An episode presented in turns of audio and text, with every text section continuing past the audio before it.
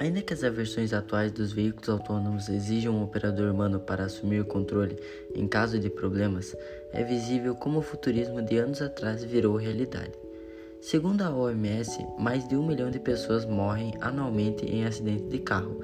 e só no Brasil são 47 mil óbitos.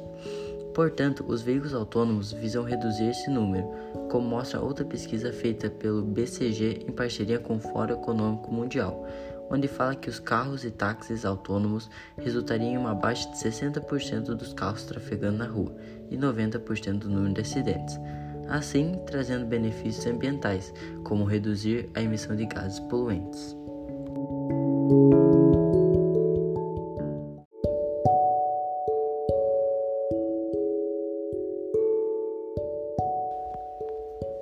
Ainda com esses lados positivos, no Brasil ainda há uma grande dificuldade, pois algumas condições básicas são exigidas dos tais carros do futuro, como uma conexão estável com a internet e as redes 3G e 4G, que ainda são escassas em várias regiões do país. E pode piorar se os veículos dependem das faixas pintadas no asfalto para tomar certas decisões no trânsito, pois há uma má conservação das estradas, além dos buracos e entradas de pessoas na frente do carro que poucas tecnologias conseguem reconhecer.